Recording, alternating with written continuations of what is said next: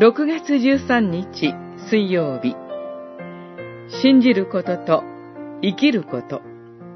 テトスへの手紙2章。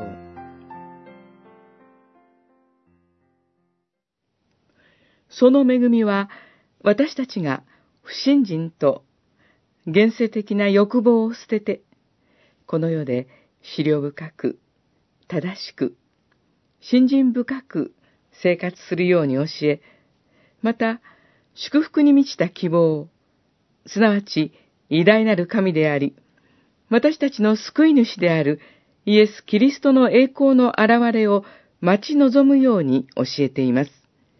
二章、十二節、十三節。パウロは一章十六節で、神を知っていると公言しながら、行いではそれを否定している人々がいることを指摘しました。それでは本当の意味で神を知り、キリストを信じているとは言えないからです。ここでパウロは、それぞれが置かれた背景、年齢、立場に応じて、資料深く、正しく、信心深く生活するようにと進めます。そのようにして、私たちの救い主である神の教えを、あらゆる点で輝かす生き方をするように、と。私たちも心の中に、信仰と行いは別、信じていればそれでいい、という思いはないでしょうか。